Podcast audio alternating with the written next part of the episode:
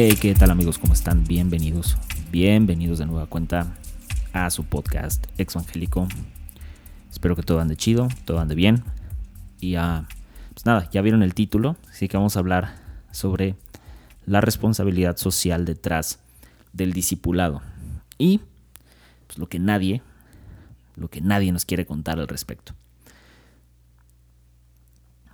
Una de las mayores bondades, creo yo, de la iglesia, en especial de la iglesia cristiana y de la, del dogma o de la doctrina, es este concepto del discípulo o el concepto del discipulado.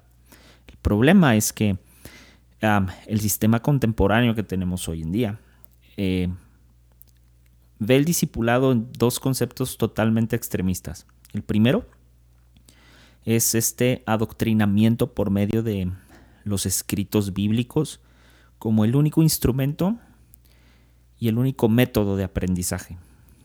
Y el segundo es este eh, sentido de comunidad que no es más que una apropiación cultural del concepto de comunidad. Y estos dos extremos desvirtúan la esencia principal de lo que es el discipulado. Porque para entender el discipulado necesitamos de entrada entender que el mismo concepto va a variar.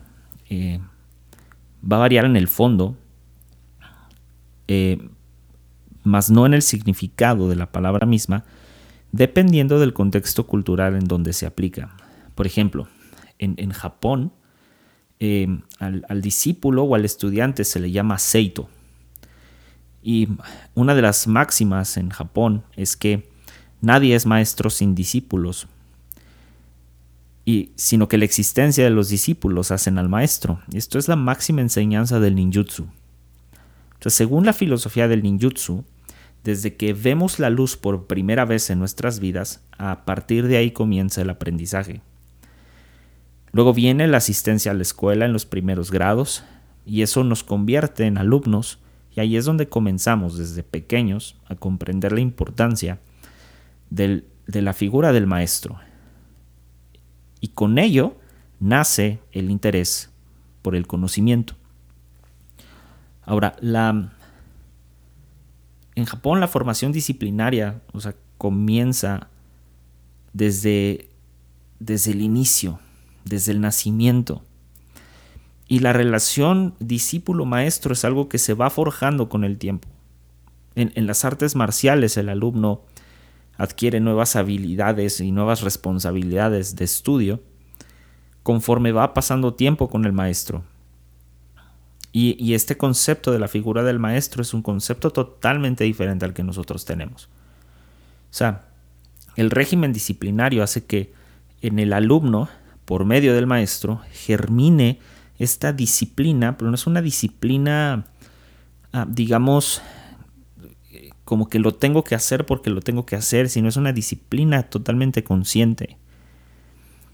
Que en el, en el lo hace desear alcanzar un lugar como maestro. La cosa es que el seito debe observar las normas de conducta y las normas eh, y la moralidad más bien de las artes marciales. un seito no se vuelve maestro simplemente por aprender del maestro o seguir al maestro. Luego está el concepto de China, que dentro de la cultura china, o sea, cualquier habilidad tradicional puede ser transmitida de maestro a discípulo. Pueden ser artes marciales, puede ser música, puede ser pintura, puede ser cocina, o sea, cualquier actividad, cualquier habilidad. Según la cultura china, hacerse discípulo forja un vínculo, un, vínculo único entre nosotros o entre el estudiante, el discípulo, y una larga línea de antepasados que han creado una tradición eh, respecto al arte o al oficio que viene desde muchísimo tiempo atrás. Entonces la relación especial entre el maestro y el discípulo, por ende, está llena de rituales y significados en donde ah, principalmente eh, el estudiante se convierte en la familia del maestro. sin embargo, al igual que muchos aspectos que conforman parte de la cultura china, pues estos conceptos son, malos son mal entendidos porque obviamente pues es una cultura oriental y estamos nosotros en una cultura totalmente occidental. Tradicionalmente las, las disciplinas chinas eh, no tienen un sistema jerárquico como las japonesas, es decir, a base de cintas o cinturones eh, y, de grados. La, tradición de los danes o de las cintas en Japón eh, obviamente proviene de los grados militares. y en contraste con el sistema japonés militar, el sistema chino es un contraste más familiar o su jerarquía es una responde más a la, familia. Entonces el término que se usa para identificar al maestro es sifu. Y su significado eh, muchas veces es traducido como padre. O también puede ser como hermano mayor o tío, dependiendo de lo que el sifu quiera tratar de decir o de, quién se trate. Entonces este sistema no es exclusivo, por ejemplo, de las artes marciales, sino también se emplea, por ejemplo, en los ámbitos laborales con aquellos que tienen mayor experiencia, eh, incluso en las triadas del crimen organizado. Y es importante señalar que un término como este tiene, tiene dos significados, porque está el sifu y además está el shishin, que es, eh, digamos, como esta palabra que también se usa como hermano mayor. Y ambos conceptos responden a dos, digamos, a dos premisas. La primera es que se refiere a un miembro que se unió o llegó a cierto lugar antes que, o sea, antes que el discípulo, antes que el estudiante, o eh, un miembro que físicamente es más viejo y por ende es más sabio. Y esta distinción depende de la preferencia del sifu o del shihin. Ahora, estas concepciones que en ningún momento se asemejan al discipulado del cual estamos hablando hoy, son un ejemplo perfecto para ver cómo en la cultura occidental la idea del discípulo o la idea del discipulado ha sido manipulada, alejándose totalmente de la intención primaria y convirtiéndose en un copy-paste de identidades, frases, creando así ambientes homogéneos, pensamientos homogéneos donde no hay cabida para pensamientos diferentes, a cuestionamientos o a conversaciones que, que supongan el ejercicio dialéctico, el ejercicio de la contraposición de ideas. Entonces vamos a ver cómo es que se define el discípulo o el discipulado desde los hebreos. O sea, la palabra discípulo en hebreo es talmid. Y la pregunta es a quién entonces se le considera un discípulo, qué requisitos debe de llenar, una persona para considerarse talmid o un discípulo como tal. Entonces, talmid es aquel, según los hebreos, que, que se anula ante su maestro y que la opinión de su maestro con el tiempo se convierte en la suya. Ahora, esto no es nada más porque sí, sino que esta conducta y esta opinión van seguidas de la respuesta a los cuestionamientos que surjan de la conducta del maestro, de las enseñanzas del maestro y de su vida diaria. Y así es como el discípulo comienza a tomar lo bueno y tomar lo malo y ambas cosas cuestionarlas para así conducirse en la vida. No sé si ustedes alguna vez han ido a una biblioteca judía, pero es la cosa más... O sea, no, no, tiene absolutamente nada que ver con una biblioteca común. O sea, una librería judía, una biblioteca judía, es el lugar más escandaloso, o sea, que hay. Porque los judíos tienen la costumbre de cuestionar y tienen la costumbre de hablar de las cosas de Dios eh, en, a manera de discusión. ellos literalmente ejercen filosofía o filosofan alrededor de sus propias creencias y las cuestionan. Y no solo las cuestionan, las ponen a prueba, pero a prueba de la razón. Entonces el discipulado desde el punto de vista antropológico es una de las mayores virtudes de las diferentes disciplinas, ideologías y religiones del mundo, y que no es exclusivo ni del cristianismo ni del judaísmo. Pero volvemos al punto, la idea del discipulado, del discípulo ha sido tergiversada, mal empleada e incluso trastornada a lo largo del tiempo. Y ejemplos tenemos muchos. Está, está el yihad, la supremacía blanca, el Ku Klux Klan y los diferentes radicalismos que tienen como base, o sea, para imponer sus ideologías, la idea del maestro y del discípulo, donde el maestro tiene el poder y la fuerza, y al final son relaciones humanas basadas en poder. Las relaciones de poder entre los seres humanos es algo que está en todos los días, son, son, son producto de todos los días. La, la realidad es que todas nuestras relaciones tienen por lo menos un grado de relación de poder o de conveniencia. Pero muchas de estas relaciones de poder, eh, y las más dañinas, son producto de la imposición de la voluntad de un ser humano sobre el otro, obligando al menos fuerte o al menos influyente a seguir una ideología sin cuestionamientos o conversación de por medio. Ah, el problema del discipulado hoy en día es que hay, hay iglesias que solo, solo conciben el, el discipulado en sus dos extremos.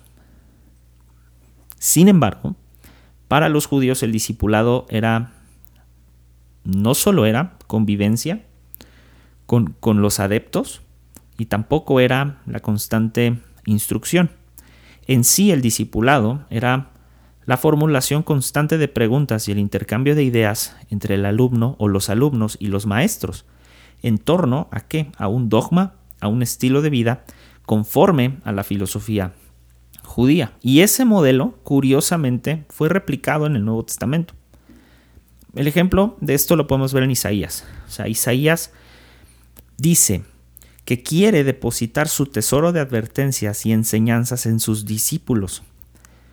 Y luego vemos a Eliseo, que él, él menciona que él también transmitía sus enseñanzas. Propiamente Isaías 54 dice esto. Dice, el Señor me ha dado lengua de discípulo para que yo sepa sostener con una palabra al fatigado o al cansado. Mañana tras mañana me despierta, despierta mi oído para escuchar como escuchan los discípulos. O sea, depositar el, el tesoro de advertencias y enseñanzas, según lo que propone Isaías, proviene de dos fuentes. La primera es el conocimiento, sea poco o sea mucho, adquirido a través de vías externas a la experiencia. Es decir, textos, eh, en, ese, entonces tal vez la mayoría del conocimiento era transmitido a, a través del habla, a través de la comunicación. Pero por otro lado, la sabiduría, que la sabiduría no es más que la suma del resultado de nuestras experiencias. Sin embargo, hoy en día, hemos malinterpretado conocimiento con la relación sistemática de enseñanzas externas que giran sobre un pensamiento homogéneo. Y el problema con esto es que el discipulado dejó de ser discipulado y se convirtió sin querer, en algunas veces queriendo, en adoctrinamiento. Y discipulado y adoctrinamiento son dos cosas diferentes. hay una frase que, me, gusta, me gusta bastante, de hecho. y es, si no me equivoco, es, es, de Hegel. Si no me equivoco, puede ser que esté diciendo una tontería. Pero él, decía esto, eh, ustedes ilusos, eh, hombres de acción, no se dan cuenta que son únicamente eh, meras herramientas para los hombres de pensamiento. Y esta es una posición bastante trágica, porque en realidad el adoctrinamiento es eso, y lo voy a explicar. El adoctrinamiento se define como los medios utilizados por parte de un sistema para asegurar la aceptación de creencias y o ideologías, dejando poco o nada de espacio para la discusión libre, el cuestionamiento y la crítica impidiendo la capacidad de los adeptos para pensar por sí mismos. Entonces, la doctrina es el dogma en el que, en el que, en el que sujetos o en el que los sujetos, los adeptos, han de caer. Y aunque pueda parecer o ser ambiguo, confuso, contradictorio, normalmente el adoctrinamiento va con un dogma totalmente manipulado y manejado a conveniencia. A la doctrina se le concede un valor absolutista que lo pone en la cúspide de la pirámide de los valores del adepto o del, o del estudiante o del adoctrinado. Y la extensión de la doctrina además es ilimitada, o sea, alcanza desde la más pequeña precisión, por ejemplo, sobre cómo comportarse, hasta, por ejemplo, los principios ideológicos y filosóficos. La doctrina es experta en todos los ámbitos y ostenta la omnipotencia, situándose siempre por encima de la persona. Es incuestionable, es, o sea, es, incriticable, o sea, no, no, puede, no se puede emitir ninguna crítica con ella y, además es inerrante. y la cosa es que los fines perseguidos por la doctrina justifican los medios empleados para conseguirlos. Y lo he dicho muchas veces, hablando de los cultos coercitivos, eh, el fin justifica los medios. O sea, el fin del adoctrinamiento va a justificar todo el poderío y todo el mecanismo de la institución o de la organización, cualquiera que sea esta, para que la doctrina se le imponga como ideología a cualquier adepto.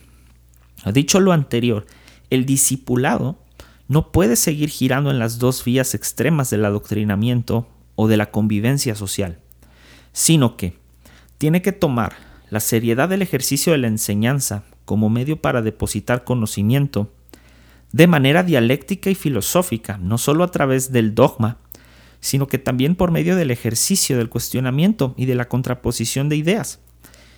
Esto, o sea, esta seriedad sumada a la informalidad de la convivencia, o sea, de la convivencia social como motor del ejercicio del diálogo. No podemos seguir y esto es muy preocupante. Voy a dar unas cifras que, o sea, de verdad se van a quedar, o sea, mal. Pero no podemos seguir ejerciendo discipulado de esta manera. O sea, ¿qué sucede con los llamados grupos conexión? O sea, yo he visto en muchas iglesias que hay grupos conexión donde solamente se juntan a jugar fútbol. O sea, eh, o sea, no digan que es un grupo conexión y júntense los compas a jugar fútbol.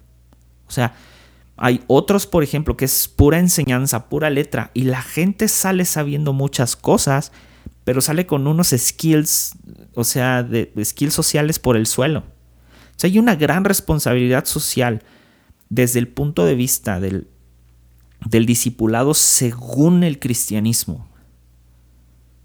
Y el problema es que pareciera ser que hoy no generamos discípulos, sino generamos adeptos generamos gente adoctrinada para dar un mensaje afuera que jamás han cuestionado y que jamás lo han puesto a prueba. O sea, poner a prueba el mensaje no es que te comportes moralmente, o sea, bien o correctamente.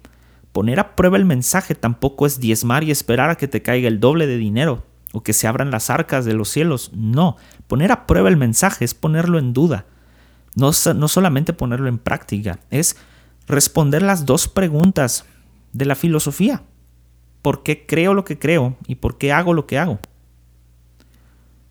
El problema central de, este discipulado slash adoctrinamiento, el problema central es la repetición de las formas y de los fondos. O sea, es decir, hemos repetido por años frases, enseñanzas, modelos de crecimiento, modelos de evangelismo, o sea, y demás cosas que aparentemente han funcionado y digo aparentemente si medimos únicamente los resultados de los números de congregantes. Pero si medimos el cristianismo evangélico en el mundo, nos vamos a dar cuenta que no, o sea, no, no somos tan importantes, somos el 4.1% de la población mundial. Y como siempre, las masas no garantizan que los movimientos sean sanos. O sea, ahí tienen a Hitler. O sea, carismático, movió masas bajo o sea, bajo, bajo cierta propaganda, mucha de la propaganda que él utilizó eh, se, alineaba muchísimo, muchísimo al cristianismo. Obviamente mal manejada, tergiversada. Movimientos de masas no siempre son sanos, no estoy diciendo que todos, pero las masas no reflejan, no garantizan que los movimientos sean sanos. O sea, según datos arrojados por Lifeway Research en 2019, 83% de los pastores en Estados Unidos, y cito a Estados Unidos porque Estados Unidos es un reflejo totalmente de México, o sea, es el vecino del norte en temas económicos y en temas sociales, o sea, la capacidad del mexicano de absorber la cultura americana es brutal. Entonces, este 83% de los pastores en Estados Unidos tienen programas de discipulado. Sin embargo, los números por parte de los congregantes son otra cosa. Una cosa es la intención pastoral, por otra muy diferente es la intención de la iglesia. 38% de los congregantes, de los asistentes a las iglesias cristianas evangélicas, no asisten a grupos de discipulado o a programas equivalentes como grupos en casa. 35% atienden cuatro o más veces por semana y el 27% solamente atendió una vez por mes. En ese mismo año, Lifeway también reconoció, dio a conocer perdón, las razones fundamentales por las cuales las personas asisten a grupos en casa o a grupos de discipulado. Y esto es todavía peor. 48% refieren que asisten al discipulado por el sentido de convivencia social o comunidad. Únicamente por eso. Y como un plus la enseñanza, pero únicamente asisten porque mis compas van, tal cual. Porque mis panas, mis lo que sea, como le llamen en el país donde estés escuchando, o sea, tus amigos van. El 12% atiende por la exigencia del gobierno interno pastoral para poder involucrarse en el servicio de la iglesia o bien con un interés de aprendizaje. El 12% y el 34% atienden por complacer a terceras personas. ¿Dónde rayos está entonces el verdadero discipulado? O sea, estamos creando, o sea, literal, estamos creando gente que ni siquiera tiene las herramientas suficientes para sostener su fe ante argumentos externos. Eso todavía es peor. O sea, dijéramos, les enseñamos Biblia. X que les enseñes Biblia. Enséñales teología. Menos. Porque no hay un interés genuino. Porque la iglesia se ha convertido, desafortunadamente, en un eje de comunidad nada más. Y mensajes sobados, y ya lo hemos repetido muchas veces. O sea, mensajes bonitos. y Luego, Barna Research Group, que también es otro, otra, otra organización en Estados Unidos, exhibe todavía otros datos que a mí por lo menos me preocupan que parecerían, o sea, parece que dejan ver que hay, si hay una motivación por disipularse, pero hay una falta total del entendimiento del discipulado. O sea, el 38% de los cristianos evangélicos, el 38%, ejercen el discipulado por su propia cuenta, o sea, se autodisipulan. Esto no es a partir de pandemia, esto es a partir del 2018 el 38% de los cristianos, o sea, creen que se disipulan a sí mismos. No entienden la figura del maestro discípulo. Luego, el 25% se disipulan a través de un grupo en casa. El 16% uno a uno, sin tomar en cuenta una figura, digamos, como maestro. Si no es uno a uno, es como vamos, nos juntamos, leemos la Biblia y cuestionamos, lo cual me parece un buen ejercicio pero por tu propia cuenta es en qué momento vas a poner en tela de juicio lo que crees. O en qué momento va a ser, vas a hacer ese ejercicio, ese, ejercicio de, contraposición de ideas, porque lo que yo leo, tú lo vas a leer diferente y tu óptica va a ser diferente a la mía. Y el 21% es un mix de las tres, o sea, un ratito de mi lado, otro ratito con un grupo en casa y otro ratito uno a uno. Y esto, según Barna, es producto de, de, las, o sea, de las predicaciones domingo a domingo, donde responsabilizan a la gente de su crecimiento espiritual. Y donde si bien hay programas, esta responsabilización del crecimiento espiritual ha hecho entender al 38% que ellos tienen que crecer por sus propios medios. No digo que esté mal. Sin embargo, creo que la contraposición de ideas vuelve a lo mismo. El ejercicio dialéctico entre una persona más sabia y una persona que no sabe tanto es necesario luego, híjole, hay otro, todavía otro problema mayor que surge no solo a partir de pandemia, sino surge a partir de la llamada iglesia en línea. No tengo nada en contra de la iglesia en línea, me parece una buena herramienta, pero como toda herramienta hay que saber manejarla.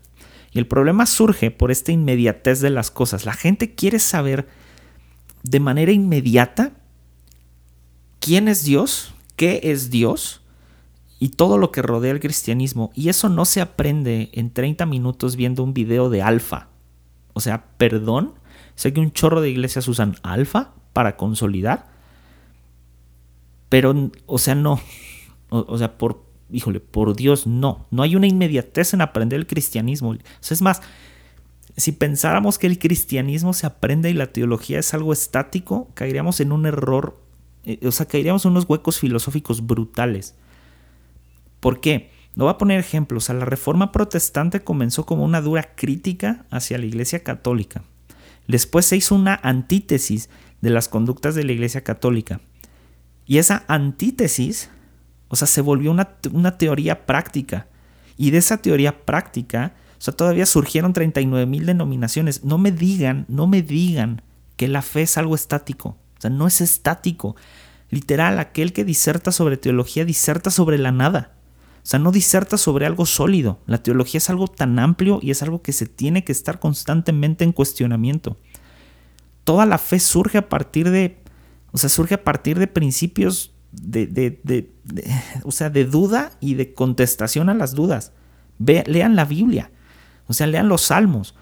Cómo David escribe frustrado acerca de sus, de sus penas y de, sus, y, de las guerras y, de, y empieza a escribir incluso cuando está solo en la cueva. O sea, escribe y dice, yo me siento solo y Dios no está aquí, tata, y luego llega una resolución por sí solo de que Dios va con él. What the heck? La única manera de hacer eso es en este ejercicio de contraposición de ideas, no hay de otra. No hay de otra. Y el problema es esta estadística de YouTube. Ahí les va. The Global State of Digital in, en, en el año 2019 dio a conocer algo que a mí la neta sí me dejó, híjole, Ahí les va. YouTube es la red social más usada en los países de habla hispana, posicionando como los, los tres países más, o sea, que más consumen YouTube, México, Argentina y Colombia. Y luego más del 90, o sea, por ciento de los usuarios de, de, estos tres países y de, bueno, de Latinoamérica, vamos a poner Latinoamérica, más del 90% de los usuarios activos de redes sociales, o sea, utilizan YouTube YouTube. O sea, el 90% consume YouTube. Y luego de este 90%, esto es lo más, lo más cañón. Ah, este, mismo instituto reflejó lo siguiente, y es, o sea, de, todos los, los podcasts y todo el contenido de YouTube acerca de religión, ahí les van los primeros lugares.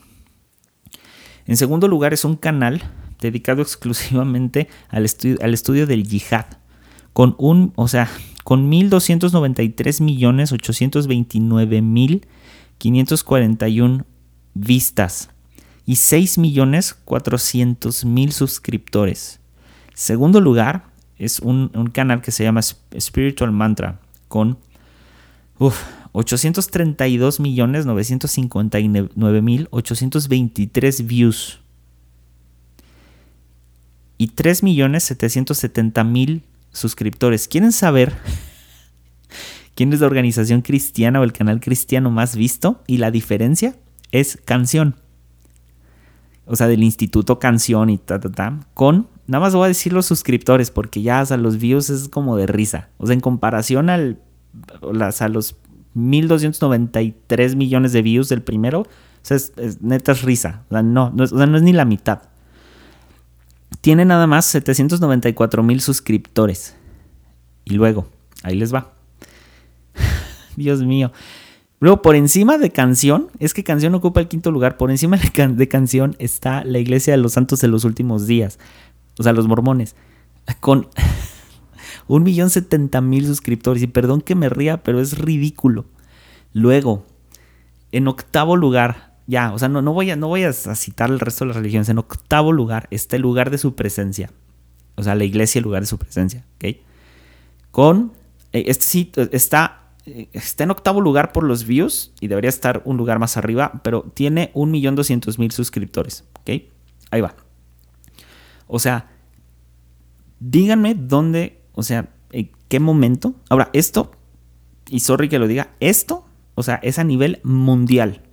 El lugar de su presencia, y qué chido por canción, tienen un lugar muy fregón que, híjole, que, que los avala como, o sea, contenido espiritual con views. Ahora, la cosa es que el contenido de canción y el contenido de lugar de su presencia son en su mayoría, o sea, canciones, música, y de lugar de su presencia la mayoría son predicaciones y entrevistas con otras personas. No hay como tal un contenido de, o sea, de discipulado. ¿Ok?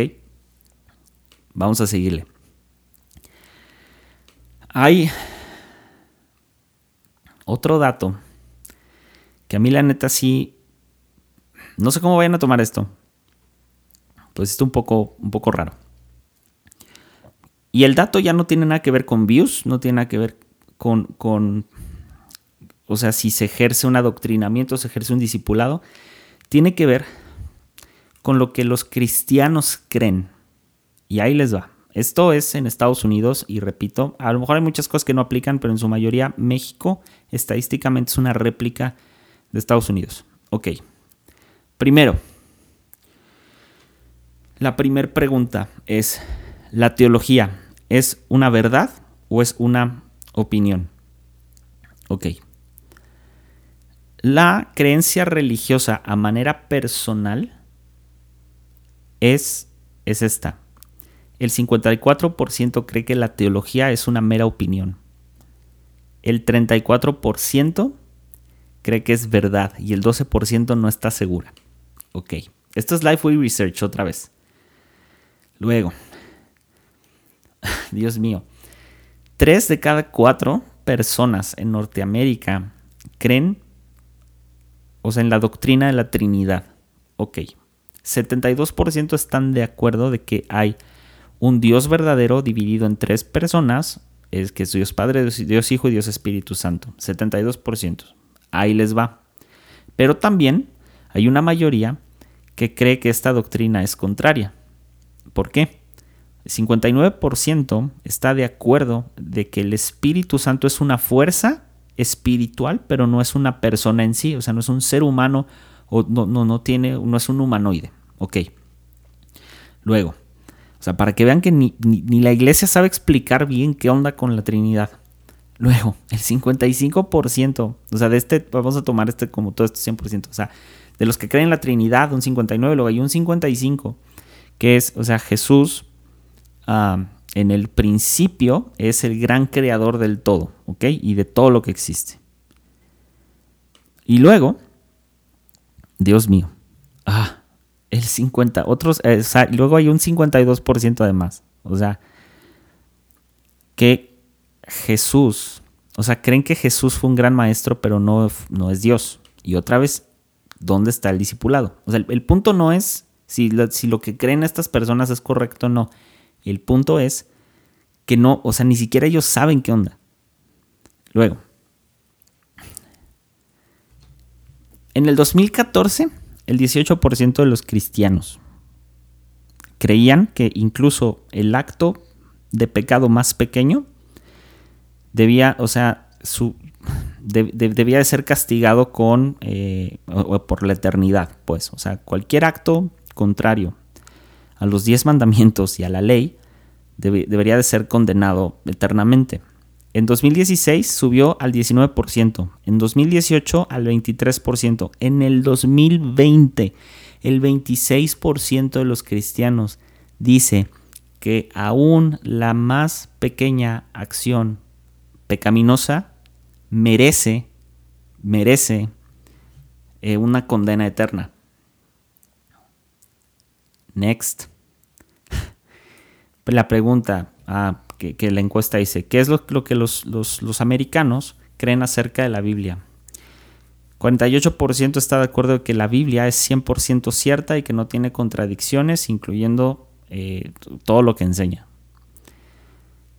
48% también está de acuerdo que la Biblia es un escrito sagrado que contiene, eh, contiene consejos de ayuda personal así como mitos eh, o mitología ancestral que no necesariamente es verdad.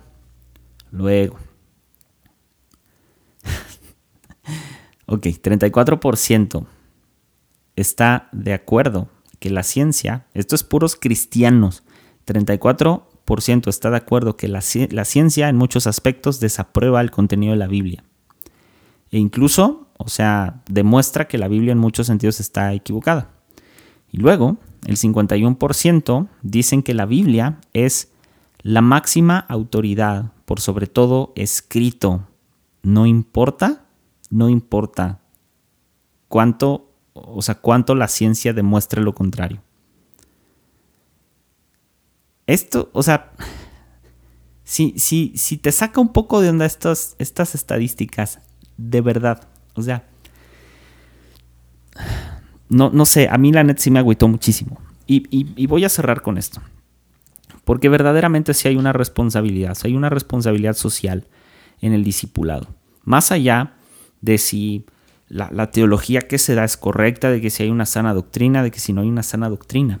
Hubo algo que me alarmó muchísimo y lo dio a conocer, desafortunadamente lo dio a conocer Newsweek y CNN en español, que en una encuesta realizada por eh, PEW, que es una encuestadora a nivel nacional en Estados Unidos, dijo que, híjole, el 73% de la población en 2019 estaba, o sea, creía en una vida después de la muerte.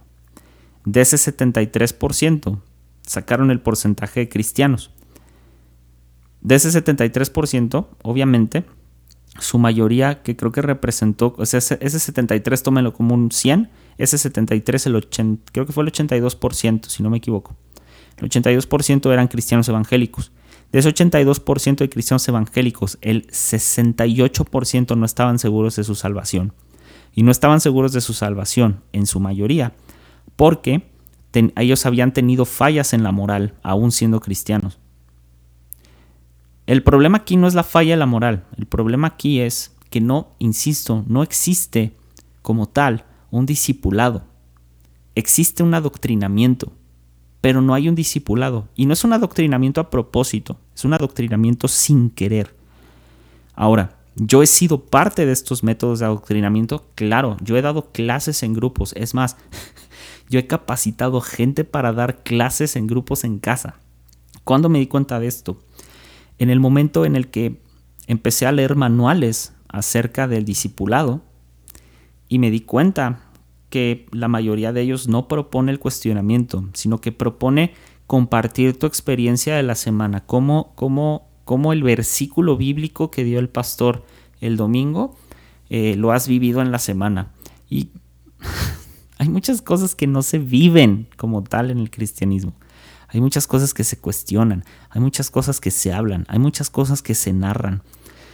En episodios posteriores voy a hablar sobre la, narrativa del ser humano, la falacia narrativa, que básicamente consiste en que el ser humano se cuenta historias para validarse ante la sociedad. Y estas historias no necesariamente tienen que ser mentira, la mayoría son verdades, pero son verdades vistas desde un punto de vista muy optimista. No me voy a meter en ese choro, pero en el caso de la iglesia es así. La iglesia tiene una narrativa. Y la narrativa es esa, la narrativa es estamos conquistando el mundo y no es así. 4-1% de la población mundial no es conquistar el mundo. No es México para Cristo, Argentina para Cristo, Colombia para Cristo. Dividan ese 4.1 por pues el 4.1% de la población por la cantidad de habitantes que tienen sus respectivos países y van a ver que es un chiste. O sea, de verdad, una de las de las mayores virtudes de los judíos. Siendo nosotros una secta, o en principio es una secta que salió del judaísmo, una de las mayores disciplinas que tienen es el discipulado. La idea del maestro y del discípulo. Y si no recuperamos esa idea para el cristianismo, créanme que lo que vamos a tener en los próximos días es puro adoctrinamiento. Quiero adelantarles algo muy rápido. Está estimado que para el 2022 existe una nueva corriente de cristianismo que es el, el, que va a predicar la deconstrucción del cristiano o la deconstrucción del cristianismo. Y lo va a predicar como un dogma. Lo va a predicar como una secta. No lo va a predicar tal cual como esta deconstrucción, esta parte bonita filosófica que es la deconstrucción del cristianismo. Les invito a que busquen acerca del tema, de verdad les va a interesar muchísimo. Y estamos en riesgo de generar otra secta, que ahora es peor. Porque la deconstrucción, miren, la sociedad no está ni siquiera sana mentalmente para deconstruirse. Y ahora quieren deconstruir una fe. O sea, estamos muy mal.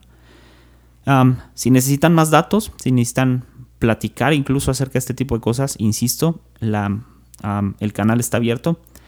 Eh, nos sentamos, charlamos, cuestionamos, dialogamos, todo desde una posición sana. Pero quería compartir esto porque se me hizo muy urgente. Retomemos el discipulado.